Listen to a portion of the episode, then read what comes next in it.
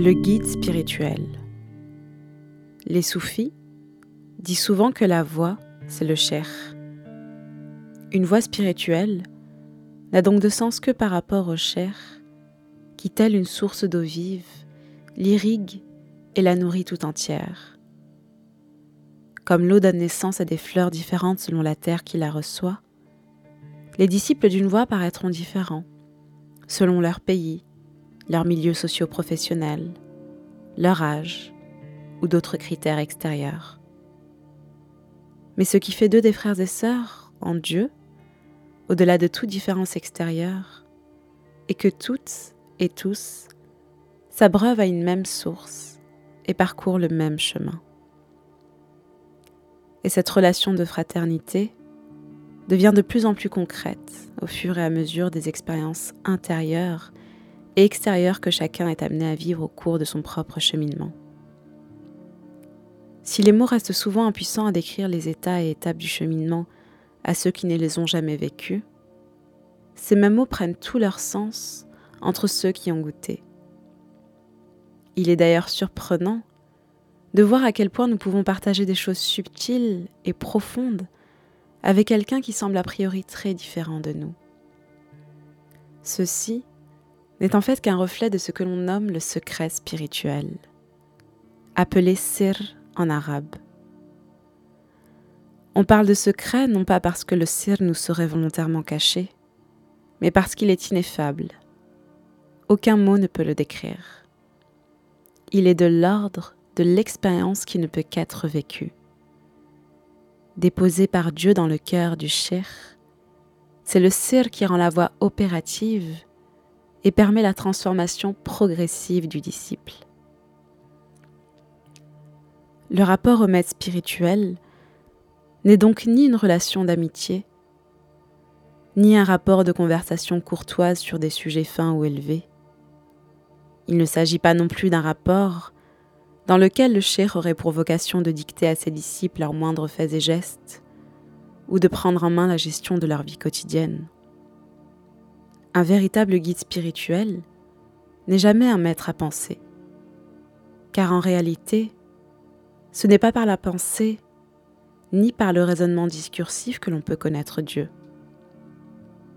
Dieu n'est ni une formule mathématique aussi sophistiquée soit-elle, ni un concept issu de notre réflexion, aussi pointu soit-elle. De ce fait, l'enseignement spirituel n'a pas grand-chose à voir avec l'enseignement profane. Ainsi, comme l'explique Sidi Jamel, le guide spirituel actuel de la Tariqa Bouchishiya, le cher n'a pas besoin de paroles pour éduquer son disciple. Seul son regard suffit, comme la maman qui regarde son enfant son regard et parole. Ibn Atallah, un maître soufi du XIIIe siècle, décrit la fonction du guide spirituel de la manière suivante. Ton guide n'est pas celui dont tu entends des discours, mais celui dont la présence te transforme. Il n'est pas celui dont l'expression te guide, mais celui dont l'allusion spirituelle te pénètre. Il n'est pas celui qui t'invite à la porte, mais celui qui soulève le voile qui te sépare de lui. Il n'est pas celui qui te dirige par des paroles, mais celui qui te transforme par son état spirituel. Il est celui qui te délivre de la prison de tes passions pour t'introduire chez le Maître des mondes. Il est celui qui ne cesse de polir le miroir de ton cœur jusqu'à ce que s'y irradient les lumières de ton Seigneur. Il t'élève vers Allah. Et lorsque tu t'es élevé, il te transporte vers lui. Il ne cesse pourtant de te garder jusqu'à ce qu'il te dépose entre ses mains. Il t'introduit dans la lumière de la présence divine et te dit, Te voilà, et ton Seigneur. La subtilité de la relation qui unit le cher et son disciple n'a d'égal que son caractère extrêmement précieux. Le guide spirituel est considéré dans la tradition soufie comme un saint, ou wali en arabe. Il a été choisi par Dieu pour appeler et pour guider les créatures sur le chemin de retour vers leur Créateur. C'est le chemin du retour vers notre origine, vers notre nature profonde et essentielle, le chemin de toute une vie. Afin de mener à bien cette fonction de guide spirituel, une autorisation divine, appelée idn en arabe, est nécessaire. De plus, la transmission du secret spirituel s'effectue de guide en guide, par une chaîne initiatique ininterrompue qui relie tous les guides ainsi autorisés au prophète Mohammed, paix et salut sur lui. Homme éteint à lui-même, mais subsistant par Dieu, le cher reçoit à la fois le secret spirituel et l'autorisation divine, et il reçoit ainsi la fonction d'éducateur spirituel.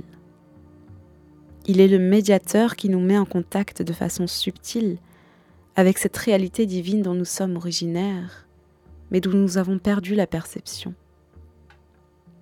Homme réalisé, il nous transmet les moyens d'éveiller notre cœur.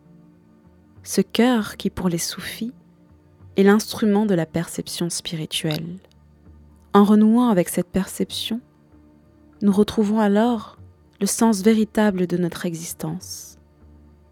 Par une remise confiante en Dieu, nous apprenons dès lors à déchiffrer et à suivre les signes qu'il nous envoie pour nous guider vers lui. Nous retrouvons alors progressivement cette paix intérieure que mentionnent les livres sacrés et la reconnaissance joyeuse que tout ce qui nous arrive est miséricorde divine nous retrouvons l'amour de la création tout entière, ainsi que de toutes les créatures comme autant de visages d'une seule et même réalité. Mais ce qui nous empêche de ressentir cela, avant de cheminer sous la guidance d'un maître authentique, c'est la tyrannie de notre ego, notre âme charnelle, appelée nefs en arabe.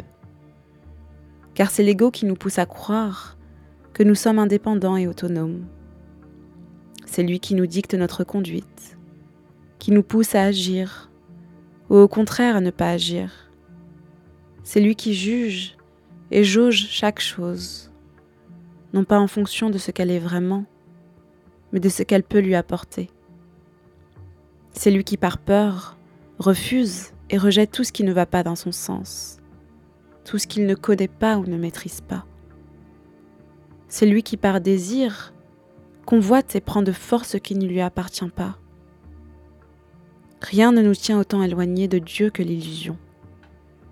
La crainte de perdre ce que l'on a, le désir d'obtenir ce que l'on n'a pas, l'inquiétude pour notre subsistance. La voie spirituelle est donc axée sur la lutte contre l'ego dans sa dimension négative et passionnelle. L'enseignement du cher permet donc un éveil du cœur. La science qui en émane se dévoile ainsi progressivement, non pas sous la forme d'un savoir théorique, mais plutôt sous la forme d'une saveur, d'un goût intime, sans cesse plus profond et plus intense. Sidi Hamza, le père de notre chair actuelle, nous disait Le soufisme n'est pas une science livresque mais une science des saveurs. D'ailleurs, bien souvent, sa transformation s'opérera sans que le disciple ait pleinement conscience qu'elle lui vient de son cher, puisque c'est du très fond de son être qu'elle surgira. Il ne s'agit pas ici d'idées ou de sentiments, mais véritablement de perception intérieure. L'expérience de la voix se compare volontiers à une coloration qui emplit peu à peu tous les compartiments de notre vie et qui aboutit à changer profondément notre regard à la fois sur les événements que nous vivons et sur l'existence elle-même.